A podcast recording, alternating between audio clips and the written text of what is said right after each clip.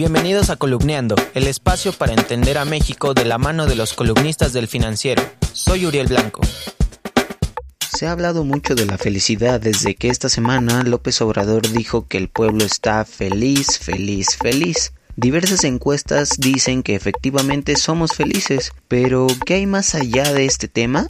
Para hablarnos de esto nos acompaña Alejandro Moreno. ¿Los mexicanos sí somos felices? Las encuestas pues parecen confirmar esto. Por lo menos desde hace dos décadas, la mayoría de las encuestas han mostrado que los mexicanos tendemos a decir que somos felices.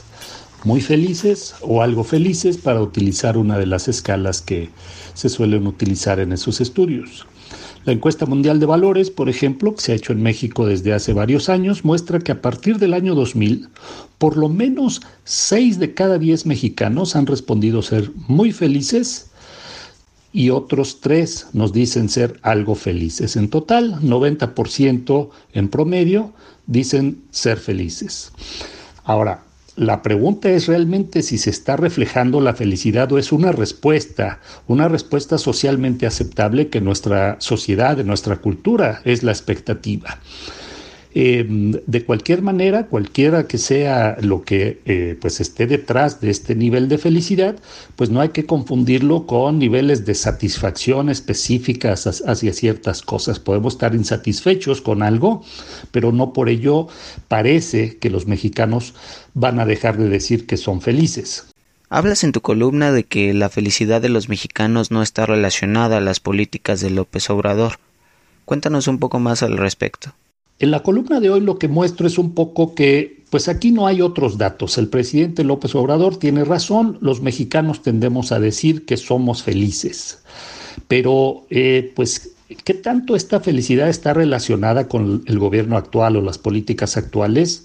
Yo creo que hay un poco de relación en el sentido de que López Obrador, como vimos con las encuestas sobre popularidad desde el principio de su gestión, han generado expectativas favorables, expectativas altas, una intensa actitud hacia que las cosas pueden cambiar a favor de la gente, pero eso no quiere decir que la felicidad esté ligada al momento actual o al gobierno actual. Hemos medido los niveles de felicidad bajo distintos gobiernos de distintos colores partidarios.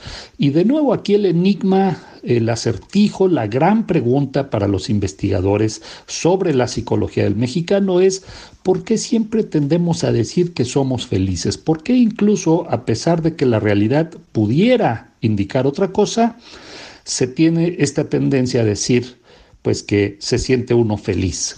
Yo creo que es una de las de los rasgos de la personalidad y de la psicología del mexicano que todavía están pendientes por por explicarse un poco más. Las encuestas dicen que sí somos felices, pero pronto veremos una encuesta que nos diga por qué decimos esto a pesar de que la realidad indica otra cosa. En general las encuestas sí nos dicen que somos felices. Eh, la pregunta es si veremos pronto una que nos diga por qué. Pues no lo sé, yo creo que ya hay mucho de, de, lo que se ha preguntado en este tipo de encuestas como la Mundial de Valores. Eh, pues hay elementos para ver qué hace más feliz a la gente, qué no la hace feliz. Hoy, por ejemplo, reporto en la columna que a mayor nivel de ingreso, a mayor escolaridad, la respuesta de ser felices es mayor.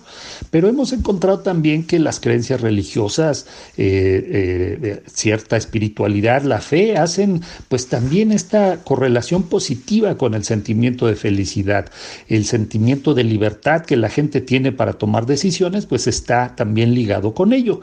Es una tarea pendiente. No sé si una encuesta específica que nos diga, que nos dé una respuesta ya final de por qué decimos ser felices, pero sí hay muchos elementos y habrá que entenderlos poco a poco y sobre todo también plantearlos porque si el presidente va a utilizar el indicador de la felicidad como un posible indicador de éxito de su gobierno, pues habrá que estar muy al pendientes de eso. La columna Las encuestas la puedes leer en las páginas de El Financiero y también en www.elfinanciero.com.mx.